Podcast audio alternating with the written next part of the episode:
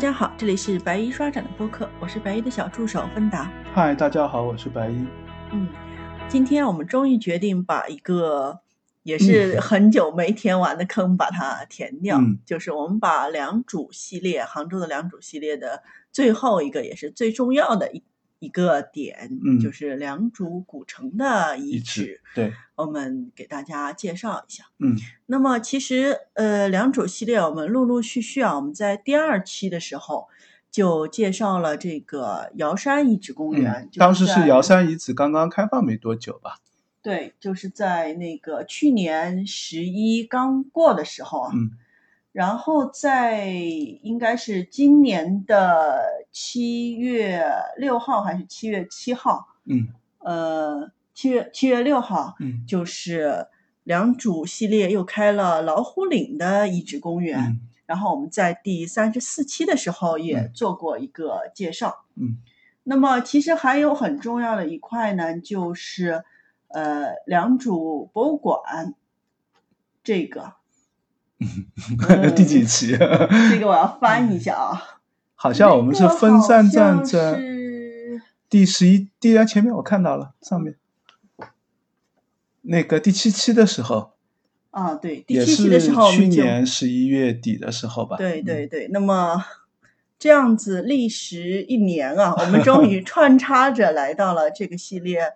最后一一个一呃期，目前为止的最后的一个 介绍吧，因为很可能还会两组博，就是因为两组大的遗址的范围其实尺寸非常大，是就是甚至已经超过了嗯现在余杭区的这个范围嘛，这个临平也有 两组遗址的这个分布的嘛，是老老老啊余杭嘛，对对对，就嗯，其实是会就是点也会比较多，也不知道后面会不会有新的遗址点新开放出来嘛。嗯如果到时候有的话，到时候再介绍吧。但是就目前开放的最主要的就是嗯一个博物馆，三个遗址嘛。那对那博物馆就是两两组博物院，然后三个遗址就是古城遗址、瑶山遗址和老虎岭的水坝的这个遗址嘛。嗯，这三个。那今天我们讲完这个古城遗址，就把目前嗯重点开放的这些都介绍到了。嗯，那白衣能不能先就我们的一个考古的时间顺序，嗯把这几个点的一个呃关系，就是考古的顺序和我们开放的一个顺序，嗯跟大家就是讲一下，就是这一系列的嗯整，考古遗址它它们之间的嗯关系，对，嗯嗯，应该是这样说，就是呃，两组遗址的被发现是非常早的，是一九三六年的哦时候嘛，就是解放前了，对对对，那是嗯、呃因为有一个嗯、呃现在也是两组博物良渚遗址进门就会看到的一个塑像，也会表示就是施辛根。嗯，当时他是作为嗯浙博的工作人员，啊，那那个时候就有浙博，呃，那时候叫西湖博物馆，啊就是其实就是浙后来的浙浙江省博物馆，就浙博的工作人员在嗯整理博物馆的文物，然后看到了新石器时代的一些这个，特别是龙山文化的一些黑陶器，然后他就说，他因为自己就是临平遥人嘛，嗯。那他就说，哎，我家乡好，我自己家里好像以前也看到过这样的东西嘛，农田里也看到过有这样的东西，但是当时看到的时候，并不意识到时代嘛，在那个时代，大家也没有对嗯新时代的器物有一个非常序列化的完整的认识嘛，那嗯，因此就是。呃，当时他看到了以后，就是提到了这一点。那么后来就，嗯，相当于是西湖博物馆派了他和另外一位工作人员，就去良渚本地去收集了一些文物。这些收集的文物呢，其实也并没有经历一个特别严格的考古发掘啊，只是嗯大致的去收集了一下，然后去问老乡了解一下以前有没有挖到啊，有没有这个在哪里有看到啊。就是最早的良渚遗址其实是那个时代。那么等到解放以后呢，这个嗯，特别是七七八十年代以后呢，陆陆续续两组还是在做一些考古的，但是那个时候呢，没有意识到两组考古的重要性，只是觉得这是就是呃，因为以前也有出土文物的，那么就会去了解一下这里的这个情况。但是这里有一个比较重要的时间节点，就是一九八六年的时候，那嗯，浙江省考古所呢，就是当时是因为各种的原因吧，就是觉得希望在浙江省找到一个嗯。了解时代序列啊，对于浙江省的考古做一个更全面的认识啊，然后就去做了反山遗址。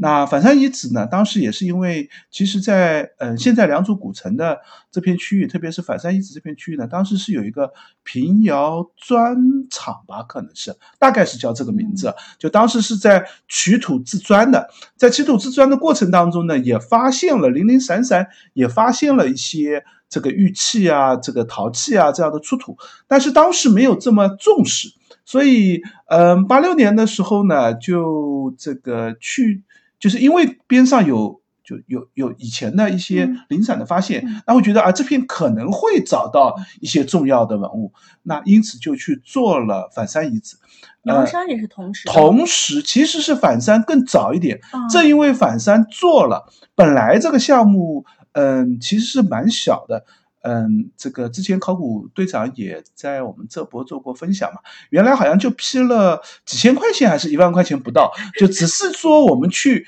看一看有没有啊？对，就有没有机会找到重要的文物？但是一挖就挖到了重要的点嘛。当然，这个呃，这既有偶然性，也有必然性。因为良渚的墓葬呢，其实呃，后来随着考古的做的多，就知道其实也是蛮有规律的。就是它基本上都是呃，墓葬都是在一个小土包的。中间就是你只要看到哪个地方是哎挺奇怪的，周围都是一片平地，这个地方有一个土包在那里，那这个土包上面呢，你去做考古呢，基本上多多少少都会发现一些文物。那有些墓葬等级高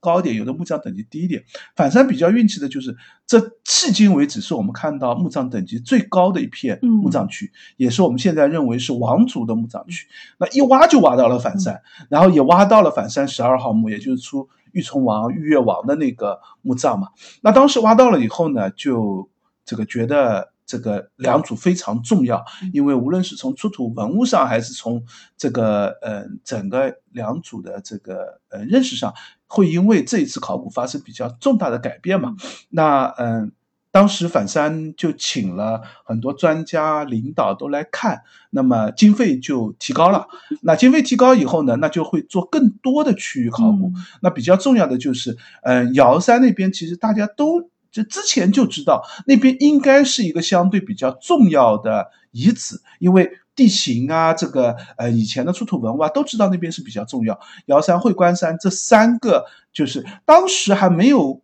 两两组的这个城的这个概念，其实当时在遗址考古的时候，我觉得他们更主要的是，哎，就是感觉这片高地这一片周围的平地当中，就一个这个山峰，好像这个啊这个高地是一个比较重要的位置。类似的，按照反山这样的地形地理去找出来的瑶山跟会关山，然后做了考古，也确实在这些地方都找到了，都找到了高等级的墓葬。那这个就是最早的。这个两组的考古发掘，这个时候呢，嗯，省考古所做的时候呢，其实省考古所的这个驻地还是在杭州的。嗯，当时嗯，之前王宁远所长好像也在讲座当中也介绍到过，说这个当时去良渚做考古呢很辛苦的，还得跑到良渚，这个交通也不方便了，这个工具也不方便了，运这个挖到的东西还要再运回考古所也很麻烦，就很折腾。然后后来呢，这个因为反山和瑶山会关山的这个考古呢，后来就设置了良渚工作站。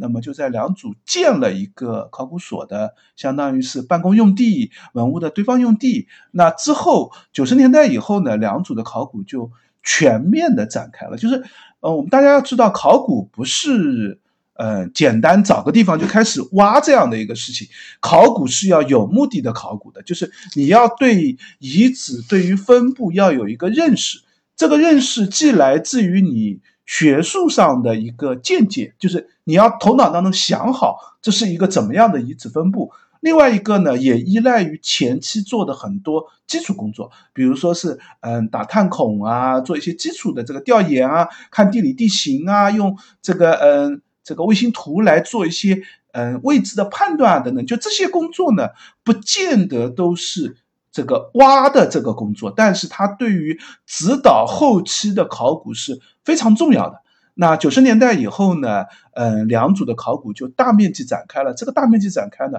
一开始最重要的点其实就落在这个良渚的古城上，因为八十年代做了以后呢，就认识到良渚呢应该是和龙山文化是有很大的区别的，是一个非常独特的地方。这个呃新石器时代这样的一个文化，那因此这样的一个文化，这个就需要去找它的分布范围到底是怎么样。那正好九十年代的时候，这个城市或者遗址考古也特别热门嘛，那就试图去找出良渚的古城。当时去找良渚古城的时候呢，还觉得这个很奇怪，就是良渚的城市呢，好像是一圈儿一圈的，有小的，还有大的，大的那个这个。范围非常非常大，远远超乎人的想象。这个，而且大的那个呢，有的地方找得到，有的地方又找不到。所以当时其实说明的是，当时的学术理念当中还没有真正认清楚两组人的一个居住环境，才会产生这样的一些，嗯，偏向于其实是有点错误的判断。那当然也正因为就是这个。科科学研究本来就是这样，就是产生错误不重要，我们用一个逻辑的推理，用更多的线索去认识到哪些是对的，哪些是清楚的。那古城遗址呢，大概就是在两千年左右吧。这个嗯，到两千零七年的时候，就是古城遗址就已经很明确了。这个嗯，整个这个三平方公里左右的这个古城的范围、城墙的位置都确定下来了。那么这个是一个非常重要的阶段。然后在下面一个阶段呢，就是嗯，这个找到的这个古城其实是之前找到的一个相对于来说比较小的一个区域。那一五年左右，就是开始意识到，原来觉得在外面也有一些像城。城池的这个城墙一样的，距离又很大，范围又很广，又不连续，这个是什么呢？一五年以后，慢慢通过卫星图片，通过其他的一些信息的发现，慢慢认识到这其实是一个水利系统。那。这件事情从一五年开始，因为认识到一个水利系统，你就可以按照水利系统的角度去寻找它在哪里，做相应的考古。一五年到一八年的这一段，基本上最主要的就是水利系统低坝、高坝、山前长堤的这个寻找和判断。一八年呢，基本上是把水利系统的这一套水利系统都认识到了。那就是我们提到的这个老虎岭。老虎岭是这个高坝系统嘛，就是最最上面的一个这个山区里面洪水的一个拦水坝。然后在老虎岭下方还有一个平原的堤坝，就是起到一个蓄水功能、拦水功能的这样的一个堤坝区。在大琼山的下面还有一个山前的一个长堤，也是起到导水引水作用的。就它是一套完整的系统，所以才需要做个好多年的时间，你要去这个。点要连续起来，位置要分布，然后要意识到它们之间的关系是怎么样。也正因为这个古城的考古和这个水利系统的考古，在一九年的时候就成功，两组就成功申遗了。也就是在申遗第二天，我们的良渚古城遗址公园就开放了。开放了。就这个遗址公园呢，其实在申遗之前，就是作为一个良渚遗址的。这个申遗的核心点，专家当时都会来看的，包括其实水利系统当时也都做了供专家参观啊，这个看的这个了解的地方，这些都是给申遗做准备的，就是。这个嗯，专家也要找你们到底你们的这个文本是怎么样，你们实物是怎么样？那到时候你们将来开放政策是怎么样？又怎么？世界遗产不仅是它的地位重要性，它也涉及到开放管理和维持的各方面的问题的嘛。所以，呃，良渚古城遗址其实在申遗的过程当中，建设就同步开展，管理的措施也就落实下去。所以，申遗一完成，第二天就市民开放了，就是一九年的七月七号吧。对，一九年的时候，良渚古城就开放了。那么，二一年的时候，瑶山遗址也开放了。对对对。那今年二二年的时候，老虎岭遗址公园开放了。那这就是三大遗址公园的一个基本上的这样的一个啊，我们嗯，考古的序列其实并不，因为考古它是一个有偶然性的。这样的一件事情，它并不是一个按照我们开放的顺序这样 做的一个过程嘛。考古是就是是大概是这么，我我说的比较简单，大家有兴趣的话可以网上找一下。嗯，现在这个比较这个王宁远所长就是两组两组工作站的所长，他。这个嗯，有比较多的讲座和这个比较多的文章，都谈到了整个良渚的这个考古过程。这个现在良渚的这个考古，这个历史信息也变成一个专题了，就是良渚是怎么发现的。那可能对于将来类似的这样的遗址考古，或者是类似的这样的遗址申遗。都是有指导作用的，就是怎么做到这一点？因为良渚的申遗确实蛮不容易的。一个新石器时代的这个文化要能够变成一个世界文化遗产，新石器时代我们都知道，其实没有太多的食物是能够存留在那里的。就像我们今天介绍这个良渚古城遗址，其实你看到的所有的文物，你看到的所有的东西，全部都是原位上的一个复原，因为真正的地层和实物基本上是处于一个保护状态的，只有非常局部的地方可能会裸露出来给你看到，大部分地方都是覆盖的、保护的。但是它怎么样给你讲一个当事人的生活环境和生活故事，这是整个遗址参观当中的核心点嘛？我们在之前介绍瑶山和介绍这个老虎岭的时候，其实也提到了类似的这样的一个嗯保护和展示的一个方式。那这也其实涉及到将大家如果去的话，应该怎么来看待这个遗址的问题。那这三个遗址的关系，就是刚才我们聊了，老虎岭是更多的是一个水利，就城外的一个水利系统嘛。然后，呃，良渚古城的这个遗址公园，更多的是。呃，良渚古城的一个范围和这个反山遗址的一个范围，就可以，我们可以认为是，呃，良渚文化大部分的人是在这边，就是最大的一个聚居区，应该这样认为，就是这个古城范围里面是生活着人数最多的，也是良渚各方面，无论是从宫殿的建设也好，还是墓葬的这个出土文物，还是整个手工业的发展或者城市的建设来说，都是最集中的一个体现。这是良渚古城。让瑶山呢？瑶。山是一个祭祀坛或者祭祀区域，就是呃是这个这三个遗址在良渚时代，因为良渚的整个跨度的时间大概就有一千年左右，在良渚的时代上是有区别的。瑶山遗址其实是良渚文化的一个嗯早中期，就是可能我们现在认为一批良渚人来了时候，一开始因为古城建设需要。花费很长的时间，他没有住在古城的这个地方，而是散落居在像会关山啊、像瑶山啊这样的一些本来天然地形上就是一个土坡或者一个这个地势相对高的地方，他们生活在那里，然后下面的低洼地区是他们种水稻的这个。这样的一些区域，然后他们再在整个良渚遗遗址当中挑了一个最合理的环境，既有天然的地形的配合，又特别适合这个人工的建造，选择了就是古城的这个遗址，开始建设良渚古城。等到良渚古城建设好、投入使用，已经进入了良渚的中期，甚至进入了良渚晚期时代。像反山遗址的这个墓葬和莫角山的这个宫殿。真正建设完成，可能已经进入了良渚的中晚期了。就这个古城的使用，主要是在良渚的后半段。那水利系统呢，也是一样的。水利系统的建设和呃古城的建设是同时进行的。正因为为了保护古城，才要建设这一套水利系统。水利系统建设也需要花费大量的人力，需要大量的时间。等它水利系统真正发挥作用的时候，也是进入了良渚的中晚期的这个时间段。所以这三个遗址，嗯，在两组人的使用上也有一个时间顺序的关系，在使用功能上也是有区别的。嗯，但是就是对于初次接触良渚文化的参观者来说，嗯，可能我们首推的还是推荐良渚古城的遗址公园和。良渚博物院，对对对，这两个是呃文物最集中的展示最明确的，而是而且也是呃旅游规划或者是对于你啊你了解良渚文化，就这两个地方是最核心的两个点吧，就是一个遗址，一个博物馆。刚才在聊老虎岭和瑶山，现在的交通还是 不是很方便？对，就是这两个老虎岭和瑶山呢，第一个第。地方也比较偏僻一些，另外一个呢，公交系统或者这个交通系统也比较复杂点。我们等到后面再会说一说吧，看看这个交通如果要去这几个地方是怎么去的。嗯嗯，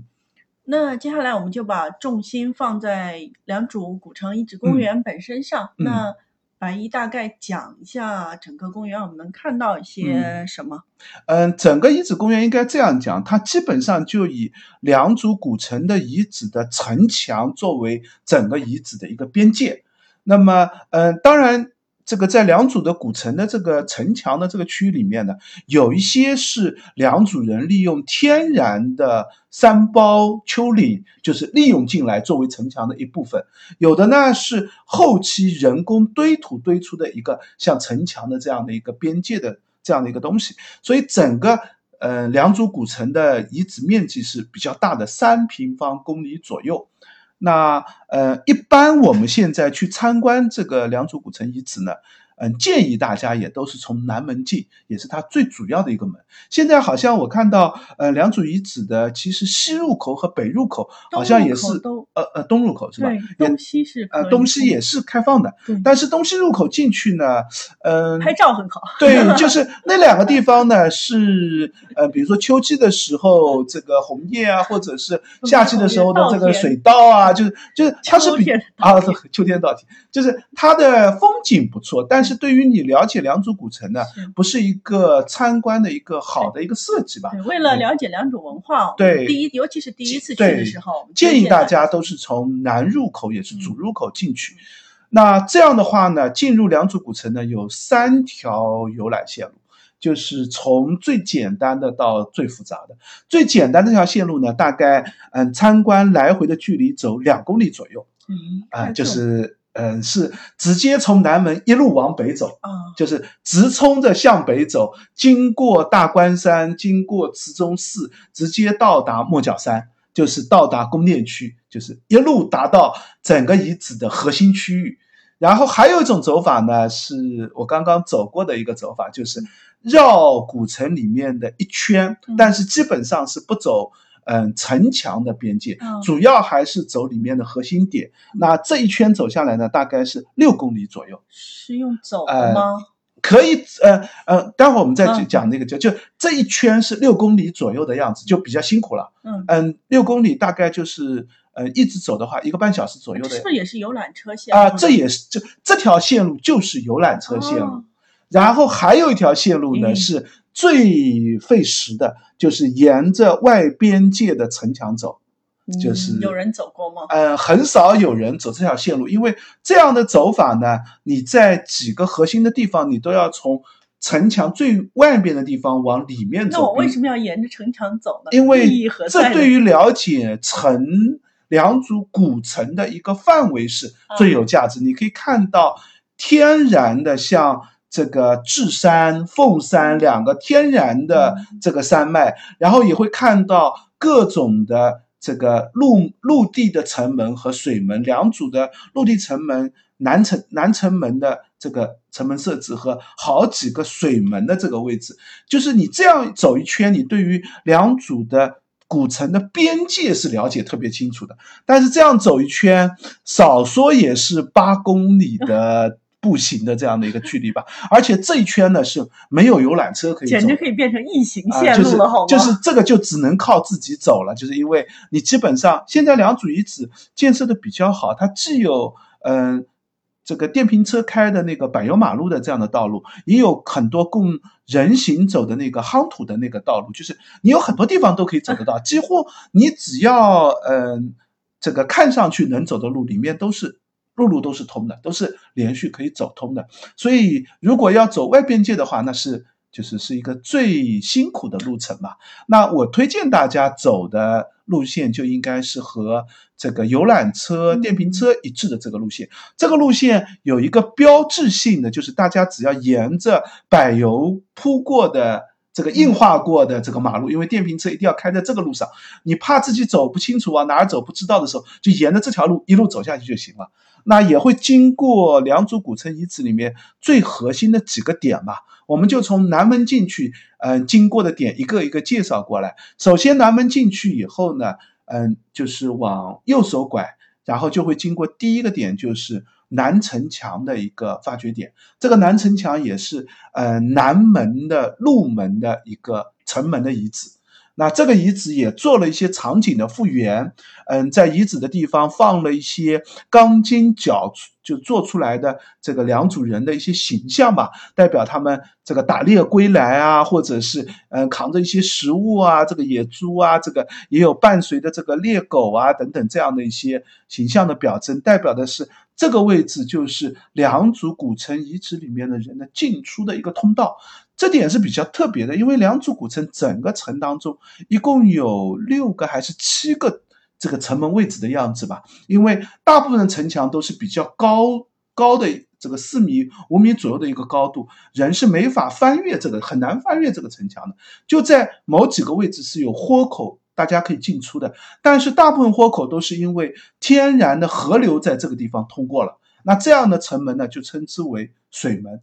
但是。南城墙的这个门是一个陆地的门，是一个陆上行走，而且明显做了供行人通道的这样的一个陆门的陆地城门的这样的一个设置。这也说明了良渚古城是一个人为规划的、非常有制度化的这样的一个城池吧，已经像我们后代的这样的一个城市的面貌的样子然后，嗯，看过这个南门以后，继续往。东边走，就是一路走到整个古城的东南角的地方。那那个位置呢，就是一个水门，这个南侧的水门位置。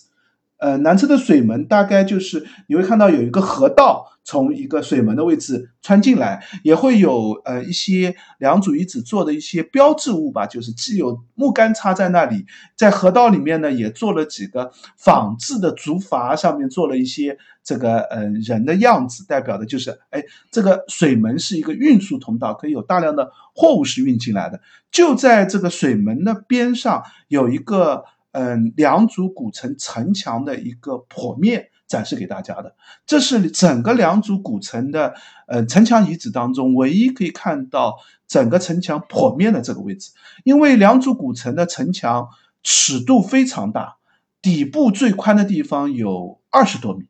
顶上最宽的地方有十几米，整个城墙的高度有四五米以上。这一个大的城墙是一个堆土城墙。那一般的这个嗯土工作业的话，直接把天然土这样堆的话，一定是堆不起来的，这个土是会塌下来、滑下来的。所以在堆土的过程当中呢，两组人是要用到大量的堆土技术的，比如最重要的那个就是炒果泥的技术。我们在介绍呃那个水坝的时候，老虎岭的时候也提到过这个炒果泥的技术，就是有点类似于我们现在的麻袋的这样的一个做法，只不过麻袋的这个草是经过编织的，在良渚时代呢，这个草呢就是一个很简单的捆绑和这个包裹的这样的一个方式，里面裹上天然的一些淤泥或者天然的这样的泥土，那作为一个一个的沙袋沙包的样子填在底下。整个城墙最最下面呢，首先是要填一层这个碎石层、石块层，这也涉及到一个大量的石块的搬运问题。然后在这个碎石层上面呢，填草果泥层，草果泥层上面填夯土层，夯土层上面再填黄土层，做起整个一个城墙的这样的一个做法。那显然这个城墙做起来是很辛苦的。需要花费大量的劳力，需要有大量的物资，这也是为什么良渚古城并不是良渚人到了这个地方就开始使用的，因为一开始是没有的，要建设起来。另外一个也是为什么整个良渚古城的周围圈城墙会有大人大量的天然的这个嗯智山和凤山会放进来，就是减少土工作业量。本来就有座山脉，那我就利用它作为城墙的一个部分。那这是第二个，也就是说，在这个地方我们可以看到这个城墙的剖面，对，看到一层一层的。你刚才说的，从最底下的这个石块层、碎石铺铺地层，再到草果泥层，再到上面的夯土层，再到最顶上的一个填土层，整个一个立剖面都是看得到的。啊，它是有一个。相当于就是剖面的这样一个展示嘛，非常像老虎岭的那个水坝的那个剖面的这样的一个展示，而且有清晰的标明哪个地方是什么材料是怎么做上来。所以就是在这个点上，我们就是在这个参观点上，我们可以很呃仔细的去观察整个良渚古城的一个城墙的一个建设情况和这个对工艺或者对对，而且边上有大量的展板，介绍的也是就是良渚。古城的城墙的一个制作制作的这样的一个方法吧。这一块还是一个蛮重要的展示点，就是有大量的信息是在这里展示的。那嗯，从这个位置开始就要往北走了，往北走走到了一片区域是良渚的这个钟家港的区域。从这个名词就知道，应该是一个港口的这样的一个位置。当然，其实在现场我们并没看到什么港口的这样的形式啊，其实就是两个河道的交叉位置。但是从考古情况来看，嗯，这个河道在两组人使用的时候，河道边上是有木桩的插排的。就是起到一个保护岸边的这样的一个作用的。另外，在这个区域也发掘出土了大量的手工艺制作的玉器的嗯加工过程当中的一些物件，就是比如说还没有完全做好的玉琮的这个未完成品啊，或者是加工玉琮做出来的一些边角料啊，都在这里大量的出土。那现在我们一般认为这个区域呢是。良渚的一个集中的手工业区，嗯，这样的出土也表明了良渚时代的工艺的发展进度的情况，就是说明良渚这么多玉器，它是有一个专门制作的场所的，是有一个工序化的集中性的一个制作场地的，这特别像我们现在的这种。工业生产的这样的一个这个流水线的这样的一个操作的模式啊，这也说明当时一定就集中在这儿，说明的一定是为什么要集中呢？为什么不是大家自己去做自己呢？就说明工序上一定是分工协作的。我做只做这一步，那我熟练度就可以提高。我做好了以后呢，我这个工序就要交给下一个人去做。那我们住的近，当然这样。这个物资料交接起来就很方便，所以这是一个手工业集中区。那既展示了手工业，所以它不仅展示了玉器，其实在嗯钟家港的这个嗯作坊的这片区域呢，现在也复建了表示良渚时代的一些。嗯，乌篷草屋的这样的一个建筑的形式，里面做了很多嗯工序当中的制作的模型，表现良渚人在做骨器啊，就是把天然的各种动物的骨骼加工作为这个武器或者制制作成工具等等这样的一个制作的做法，也有很多漆器的工艺的一个工序的展现，就涂漆镶嵌，这个做各种的漆器的打磨，这个会有哪些漆器，也会有陶器的一个展示，就是良渚时代的。各种各样的陶器是什么样子的？然后最重要的其实是一个玉器的一个制作过程的展厅，从选石料到加工。这个玉器到纹饰的刻画，到最后整个玉器的制作完成，在这一片区域是有一个完整的展示的，而且是一个现场的展示的。这一点可能比博物馆里面看展板或者看文物会更加直观，更加让你了解这个制作工艺的过程。或者说，当时的良渚人就是在这片土地上做着这些对对对，他用一个模型，相当于是做了一个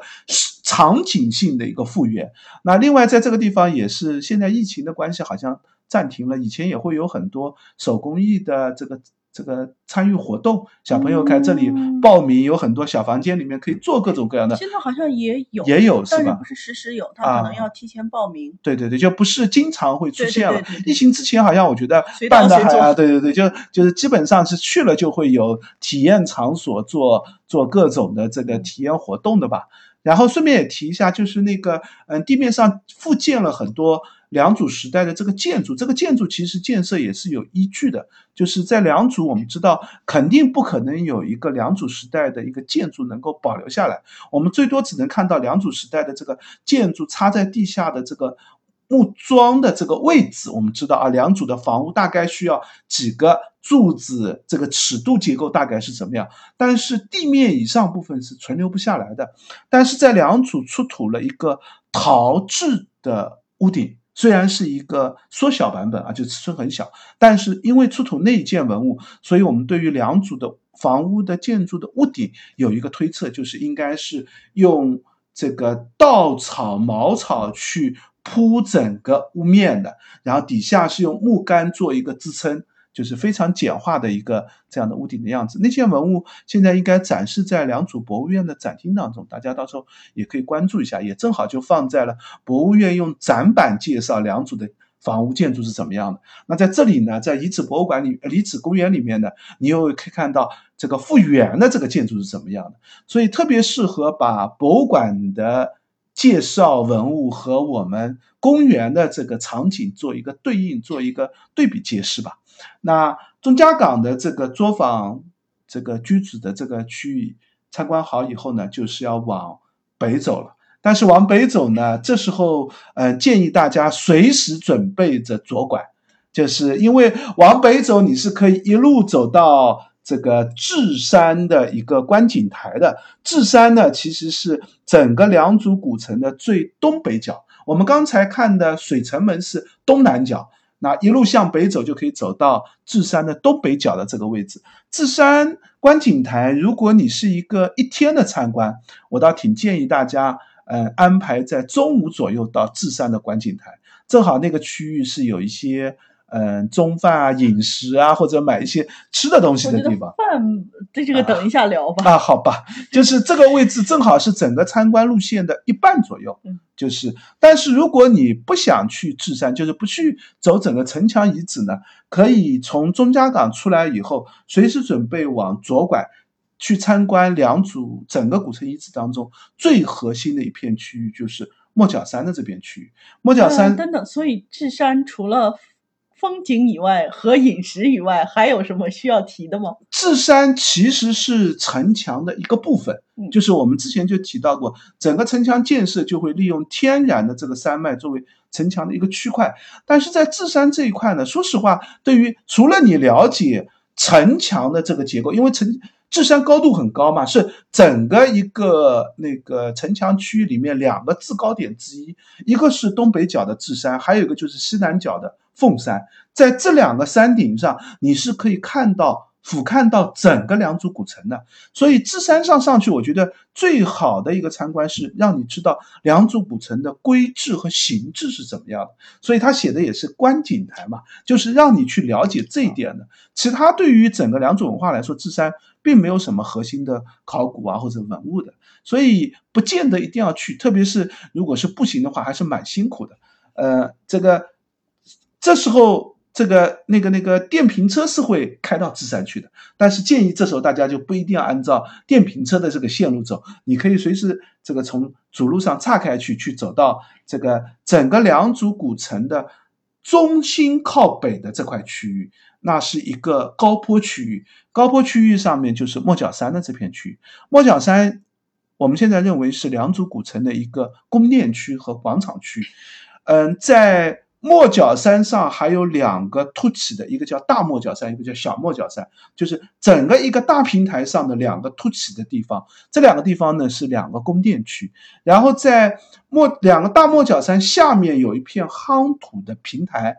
嗯，考古当中我们是可以看得到，整个这个平台呢是嗯经过了铺碎石层、铺沙垫层，然后上面铺黄土层，再经过一个夯实，这样制作出来。但是这样的一个平平面呢，在为了保护的原因，所以现在是把它覆盖掉了，就堆土覆盖掉了。但是现在的这个地面上也做了一个复原，表现出来的也是一个夯土的这样的一个平台。这个应该是良渚古城的一个大广场。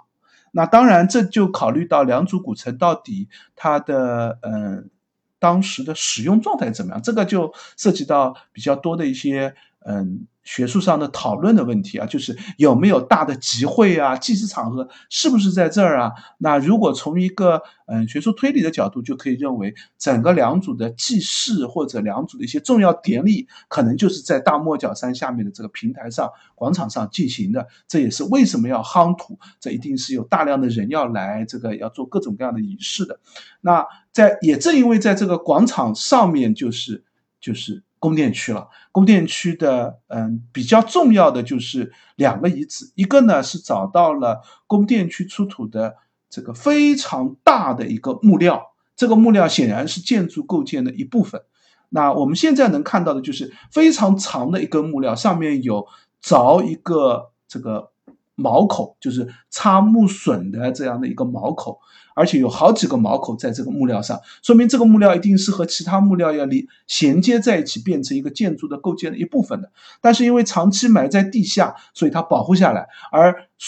应该是地上的这些木料都已经消失掉了。那这个木料呢，现在原物呢已经放到这个考古所去做保护了。那这个现场做了一个复原的展示，可以知道通过这个木料的长度，可以知道良渚古城的这个建筑的体型会是多大。因为，嗯，建筑的大小关系到的核心呢，就是木料的尺寸。你只有足够大的木头，你才能建造足够大的建筑出来。那这个木料就能够很直接的反映这一点。另外，还有一个能反映建筑尺寸等级的，就是住处的这个位置。因为住处中间的间隔是这个房顶屋顶结构的这个关键尺寸，上面你要用的木料的尺寸和整个屋顶的大小都跟你住处的这个位置有关，整个建筑的空间也跟住处的排列有关。在大莫角山上和边上的小莫角山上都有两个体型巨大的建筑，当然是大莫角山那个体型更大啊，就是尺寸更大，所 以叫大莫角啊，对对对，就。其实大莫角山和小莫角山，我们通过考古也知道，它不完全是一个天然的土包，它是利用了天然土包边上再堆出，把它整平成了一个这个高平台，然后在这个高平台上呢，就是各种的建筑，里面最大的一个建筑用到了这个呃，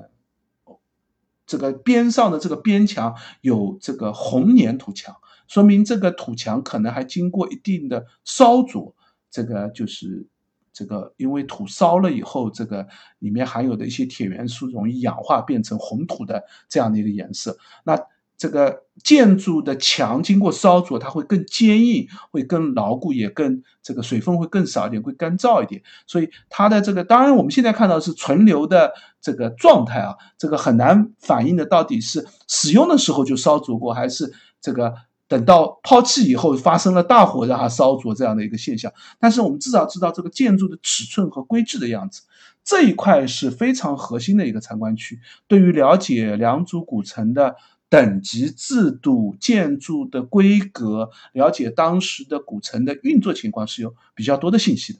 然后莫角山参观以后呢，就可以往。西侧稍微偏北一点的方向走，到了那个王陵的墓葬区，就是反山王陵，这也是一个核心区域，也是我们提到的之前最早的考古就是在这儿。正因为发现了反山十二号墓的玉琮王和玉月王，那了解到良渚文化的一个先进程度，才有了后期的良渚的这样的一个这个遗址的建设和各种的考古。那是不是可以说，那个良渚文化最好的玉琮都是在？反山王陵了。嗯，最好的玉琮不能这样说，因为瑶山和会观山也出土了相对来说等级非常高的一些玉琮啊。对，最 大的、最重要的一件玉琮是出土在反山王陵，而且反山王陵出土的玉琮，这个玉钺这些其他的各种的玉器，反映的都是最高等级的这一批玉器，而且两组人显然是跟。玉器的使用跟身份是有紧密的关系的，无论是玉器的品质也好，玉器的加工的工艺也好，还是玉器的尺寸也好，一定是等级越高的人，他才佩戴可以使用最高级的玉器。那通过这个方面，我们从反山的这个出土情况就知道，反山那边埋的。这个呃，现在用遗址的展示的方式啊，就其实是在原来反山的这个地层上面，在堆土建了一个保护层，在保护层的最最上面复原的把这个墓葬给复原出来，里面放的也是复制品的文物，展示的就是这个墓葬里面出土文物的一个状态。那我们可以看到里面的各种的这葬在这里位置的几个都是王或者。王后的这样的等级，因为有男性的，有女性的墓葬。呃，一般两组典型的一个这个出土就是，如果出玉钺的，就是钺是斧头是武器嘛，这就是男性的墓葬。如果出嗯纺织器物的，比如说这个打尾刀啊，或者是这个嗯这个各种的跟纺织相关的器物，这就是女性墓葬。那在反山的这片王陵区呢，就是。嗯，既有女性墓葬，也有男性墓葬，而且排列似乎是有一个规律的。我们现在之前我们在聊瑶山的时候也提到过，瑶山的这个男性、女性也是分两排的埋葬的。反山这个王陵墓葬区也是分两排的埋葬，男性、女性也有一个分区的这样的一个概念，但是没有像瑶山那么分的那么清晰。但是显然说明的是，一定是就是一个王一个王后可能是这样。就是归在一起的这样的一个埋葬方式吧，也说明了当时的一些对于死亡的概念或者墓葬的一些习俗概念，在当时已经慢慢形成了。这其实也是代表文明发展的一个进度的一个体现嘛。那嗯，现在可以在反山的这个王陵区看到的就是一个复原的这样的一个场景。那大家重点要关注的就是反山十二号墓的一个。这个出土的一个情况，里面把所有的玉琮王和玉月王各种出土的文物都一一做了复制品，做了一个展示。然后反山王陵这个参观完以后呢，如果你觉得比较辛苦的话，在这儿就可以坐一个电瓶车回来了，因为后续从参观点的角度来说，就是没有太多的。这个参观的位置了，就是没有核心的东西，更多的是看整个遗址的这个分布范围了。那呃，六公里的这一圈啊，就是从反山王陵再走回到南入口，那大概还要走一一将近两公里的样子。你为什么就回南入口了？不去鹿苑吗？鹿苑不是网红景点？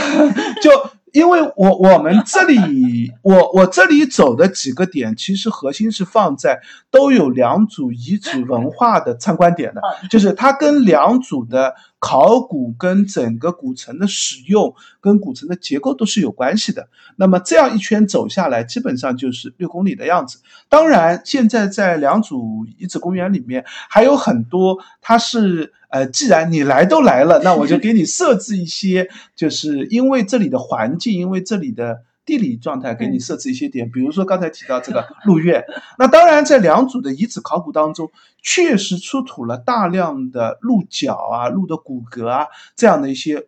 这个呃器物吧。那说明的是当时。良渚这个地方就是有很多野生的梅花鹿在野生的啊，野生的梅花鹿在生存的，也是良渚人的一个食物或者啊各种来源。但是现在那个鹿苑呢，是其实是一个挺受小朋友欢迎的嘛，就是梅花鹿都这个养在那里，这个当然不能像奈良的这个野放养的这个鹿那样，嗯，有的时候它会开放让你可以进去，但大多数时候它都关在里面的，主要考虑到。这个鹿都有发情期嘛？发情期的时候，奈良的鹿也会顶人的，就是不发不发情的时候也挺危险的。也会顶人的，就是它会给可以购买食物，可以喂鹿，然后也可以那个围栏，只是很简单的把鹿跟你人隔开了嘛。但是其实你是可以摸得到，可以触摸这个路的。所以小朋友在那边去的人还蛮多的，是很多啊。然后在路苑边上有一个那个大关山的休息区，这个大关山其实也应该是良渚时代的一个一片居住区。就是高于地面的一个高坡、一个丘陵的这样的一个地方，当时一定是有人住在这个上面的。那从地理位置上来说，大关上居住的人显然等级是要比莫角山的人是要低一级的，因为位置的高度都可以做一个判断。然后在大关山的边上，它的西侧还有一个慈中寺的两组的，嗯，相当于是仓储区，在池中寺出了二十多万斤的碳化的稻谷。就是这个，就是它的堆放区。那嗯，这些其实和良渚的考古都有关，但是这两个地方呢，没有太好的展示的场景，就是遗址考古也没有出土太多的。遗遗址的痕迹，所以如果你了解整个良渚遗址呢，到那个地方你就知道啊，这个其实就是我们看到的那个遗址文物出土的地方，就是大关山了，就是慈宗寺。但是在现场呢，这个没有做太多的复原嘛。刚才我们走的那几个点是复原做的比较多的点。那另外还有一个，嗯，如果走大圈的话，这个就是还有可以去的，就是从反山王陵一路往南走，会走到整个城墙的西南角，那就是凤山的一个。位置，凤山这个位置现在也是。嗯，良渚古城的一个研学基地吧，会做一些这个研学的这个呃设置、教学的和一些展示。啊。刚才忘记提了，在钟家港的边上，现在还有一个嗯社会考古的一个场地，就是良渚嗯考古考古所有的时候会开出一个公众报名，最近好像不太招了。疫情疫情也，我觉得也是疫情的影响嘛，就是原来会呃每到周末的时候开放一个公众考古的一个活。动，你可以报名，然后这个嗯，约上的话还蛮热门的，蛮难约的。约上的话呢，到时候就会先给你嗯讲一些考古考古的常识，教你一些做法，然后发你一个铲子，在一片这个良渚的这个呃地层的所在的位置，你可以去做考古。感觉就是免费替他们打工，免费请来了 对对对，免费请来了大家去做这个基础考古工作，蛮辛苦的。因为我有个朋友。第一次报名的时候，好像是七八月份的时候吧，就是第一次开出来报上名，他去了，说晒死了，就是又热又晒，然后挖了半天啥也没挖到，就是能挖到良渚时代陶片的人都属于中大奖的。就是玉器是不可能挖到的，但他们有的时候为了这个鼓励大家来，好像据说我听有的朋友说，他们会在那边放一些这个考古出土的玉器，那个就当然是仿制的，并不是真文物啊，就放一些玉器，然后你们会有机会挖到，会很很激动嘛，就是啊，我挖到了玉器，然后这个也。也趁机可以介绍一下良渚的玉器的纹饰啊、制作工艺啊这些嘛，就这个我觉得也是一个挺好的活动吧。这个现在考古这么热门，我觉得也跟这个各方面的这样的一个推动或者社会考古的推进是有一定的关系的。嗯嗯，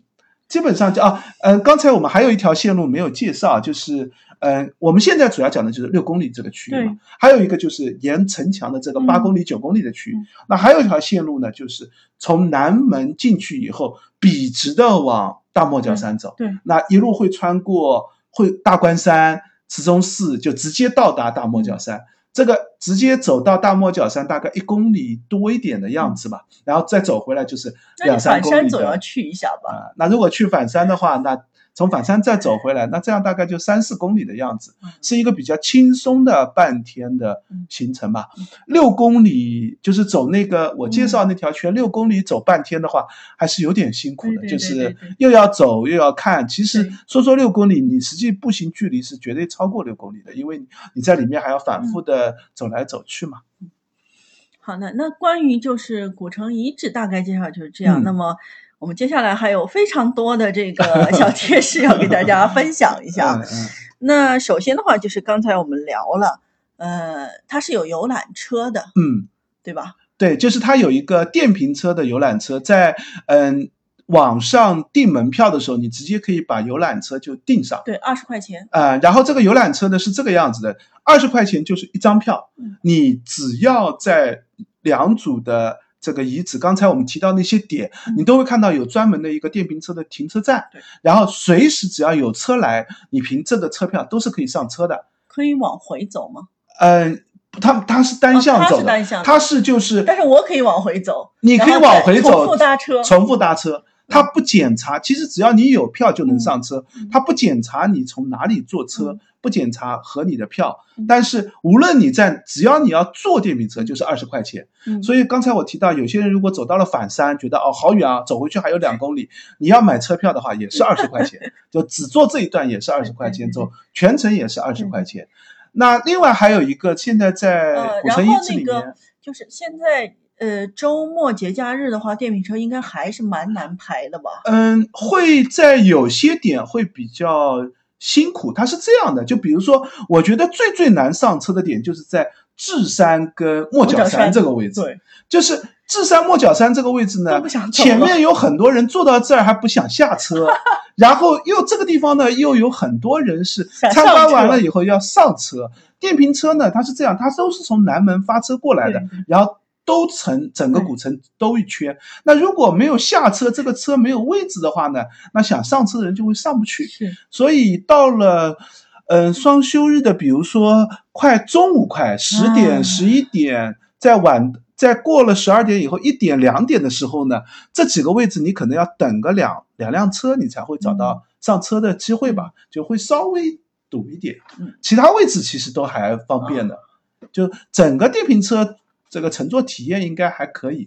那另外还有一个，就现在有很多车可以租，就是有电动的车，嗯，三十块钱半小时，还是就是双人电电动车那种。对对对对。但是我看到看到有人抱怨说那个速度也很慢啊。对对对，就速度很慢，因为它主要安全的考虑嘛。嗯，这个五十块钱半小时。啊，五十块钱半小时，反正就是扫码可以租五十块钱，然后嗯。比走路稍微快一点，就快步走的那个速度。但是那个比较好的是，就是你可以自己想去哪里就开到哪里嘛。而且它那个车，这个虽然掉头不方便，但是开操作起来还是很容易的。然后也可以租自行车，对，这个有双人的自行车，也有这个四个人的自行车，就是这个两排双人的那样的自行车都可以租。就是这些交通工具呢，都在南门可以租。啊，有一个嘛，西门没，东门西门都没有专门的点。啊，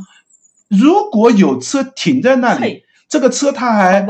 这个安理它是不能停在那里，安理都是你在南门租都要还到南门来的，所以你理论上是不会在别的地方找到车的，所以你想走了以后再租车就不太好租了啊，就要租的话你就南门就租上车吧。嗯，那然后关于饮食的这一块，白衣刚才提了，嗯，呃，智山那边是。有吃的吗？我印象里应该是这样。首先，我建议大家，如果去良渚古城，最好是自带饮食。首先，肯定要自带饮食，因为里面几乎没有什么。里面即使有吃的，性价比也很低。就是第一个就很贵，好像基本上一顿饭就是五十块钱左右。饭吗？我觉得他们就没有正餐。有正餐，有正餐。智山和大关山。都有卖正餐的点，但是有一个问题是，这个正餐它是一个微波炉加热的正餐。对对对，这个微波炉加热正餐，第一个数量就很少，双休日你去，也许你就吃不到，它只会只剩下面了，或者只剩下别的东西了。那它会也会有点心、有蛋糕之类的，但是性价比都比较低吧。在里面，我觉得喝杯咖啡还可以，喝点饮买点饮料还可以，吃个饭就。不那么方便，最好的方式，如果你真的计划待一天或要做过午饭的话，最好的方式自带食物，因为里面野餐的那个环境和那个野餐的这个形式也蛮适合的嘛。只要自带食物，野餐的。对，只要自带食物就可以，就自己带吃的和就是你不用带的多嘛，稍微吃点就行了。然后在南门的入口的这个地方也有一个餐厅，那个餐厅也有食物可以买的，那个食物多一点。但是那个南门的位置餐厅就有点尴尬，你你到了南门，我吃个就我肯定不会去的时候就在南门吃饭嘛。我出来我都到南门了，那我我去我去别的地方有的是地方吃，我干嘛要在南门吃呢？所以那个地方也不太有人在那边吃饭。但是这些都可以解决吃饭问题，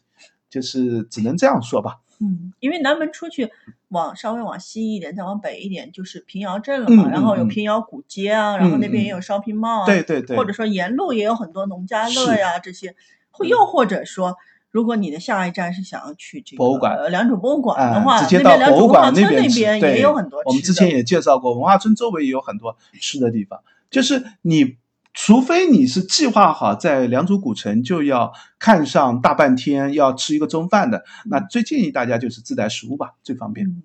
然后那个良渚的入园的话，现在还是要在他们的良渚古城对这个微信公众号上预约去做一个预约。那么杭州市民卡是可以免费的。对，就是他现在其实不是杭州市民卡，他是从你的身份证号去做。不是不是不是，你要你要理解就是。首先，我的身份证号都不是杭州的身份证。哦，对对对，但是，然后如果你不是杭州的身份证，没有关系，因为只要你在杭州是交社保工作的，对你就有杭州的市民卡。甚至有人说他没有拿到过那个实体卡啊，哎，但是这个记录在，他就是知道你是有两组，那这只有杭州市民卡的，对，他就可以用市民卡的那个免费预约去约这个门票啊。对，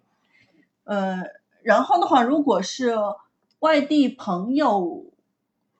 购买的话，那个正价票是六十六十块钱啊，还蛮贵的。小朋友是三十块钱，就是然后嗯，有献血证的话是可以 免费的。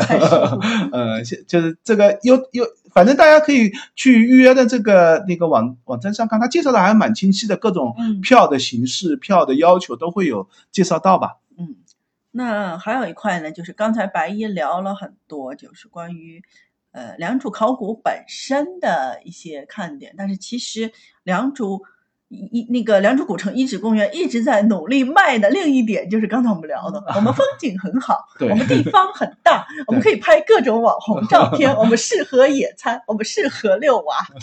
对，其实良渚古城我觉得参观的最多的还是带小朋友去看的吧，就是还有既可以让他了解一些这个文化概念。那另外一个确实风景也不错，然后也也是一个挺好的这个野外的这样的一个场所。然后带着摄影师去拍的人其实也蛮多的，尤其你去小红书上翻，就会有。嗯，很多很详细的攻略，我们在这里也不多说了。大家有兴趣可以自己了解吧。就是不管是春天，不过夏天确实有点晒啊。嗯。就秋天的稻田啊、芦苇荡，不过现在这个时间，那个水稻已经被割掉了，嗯，那就只剩这个大片的这个芦苇荡。对对。然后一些红树枫叶不多，但是还是有，就是树木也有。嗯，我如果大家喜看历史线的话，我比较推荐的是安排一个。嗯，博物馆和遗址公园的一个一天的整游程吧。嗯，就是建议大家先去博物馆，后来遗址公园，这样体力可以保存的好一点。要不然遗址公园逛完了，你就没体力去 去博物馆了。这个看大家自己的安排。也其实，在我看来，遗址公园看一天也问题不大。对，我觉得遗址公园你走走的轻松一点，完全可以，就是把这个中午休息一下的时间安排进去，待一天也可以，两个安排都行吧。看你的，看大家的时间安排的情况。然后那讲一下这个良，就是良渚遗址公园的一个交通问题啊，就是现在地铁是不到的，不到的，就地铁只能地铁最远坐到嗯地铁二号线的良渚站，二号线的良渚站离这个呃良古城遗址距离还蛮远的，有个这个四。四五公里吧，应该是我印象当中。嗯，反正我打车的话，应该是要二十块钱上下的。嗯，就是二十块钱左右吧。嗯，打车过去也挺方便。啊，对，打车过去很快，十几分钟就能到。因为基本上都是比较这个好的道路嘛。嗯，这个都是省道、国道的这样的线路的样子。但是如果不打车的话，坐公交车时间就比较长了。嗯，两组地铁的。就二号线的两组站和二号线的杜浦村站都有发车去往良渚古城遗址的这个公交车，而且两边都是有始发车的。嗯，但这个始发车呢，基本上都是准半点一班车，就是八点八点半，嗯，九点九点半。就如果大家时间算好的话，因为地铁时间可以算得很准嘛。如果你时间算好的话，嗯，可以凑好去坐始发车的这个时间的话，嗯，从这个地铁站到遗址公园大概就是半个小时到四十分钟的样子，就这个时间也是准的，基本上。但是相对来说慢一些，就是折腾一些嘛。对对对对。那其他就没有更好的自驾。然后良渚良渚遗址公园最近还是挺热，我觉得不是最近了，可能就是开园没没过多久就一直就很热门，尤其是国庆的时候，良渚古城甚至发发警告说大家不要开车来了，真的停不下了。对对对，就是停它的停车场其实很大，就是能容纳非常多的自驾的车辆，但是就是人就是因为车的效率。自驾的效率就很低嘛，一辆车也就坐个两 三个人就来了，那还是会。但现在双休日也停不满，就现在双休日停不满，停不满。就是那天我双休日去，现在双休日也停不满，就是没有这么多人来。那当然也是疫情的影响，对，就是在呃疫情前的双休日。嗯，有的时候会停停不，就是停车场不好停车。但是停车场不好停车，其实问题也不是特别大，就是周围有很，就那边就是一片很容易找到停车的地方嘛。就是你找个这个边上的吃饭的地方，用利用他们那个农家乐停个车也行。只不过呃，遗址公园的停车是免费停车吧，好像是，所以这个其他地方嘛就会变成收费停车或者怎么样的这样的一个问题。嗯，那就是呃，自驾也。也方便，对对对，不要在太热门的时候去就可以。嗯嗯，基本上交通路线就这么几种吧。对对对，那刚才我们也聊到了，就是。呃，良渚古城公众号也会开放，不定期的去开放一些各种各样的活动，包括之前百一提到的 公众考古活动。但是我看他们最近推的都是亲子类的、研学类的，就是什么手作的、农耕啊，就是对对对，因为公众考古它也跟。公众考古是要考古所来指导安排的嘛？那跟考古所的这个节奏也有关系。那像亲子手作或者农耕，他们遗址公园自己就能开这个活动了，而且已经运作的挺挺挺非常成熟。嗯嗯，好，那我们今天的介绍就到这里，我们的良渚系列也暂告一个段落。嗯嗯，也欢迎大家留言或者评论告诉我们，你们还想听哪个展览或者哪个古迹。也欢迎大家关注我们的微博和微信公众号，我们都叫博物馆刷展的白衣客。欢迎大家点赞、关注、转发三连。再见，拜拜。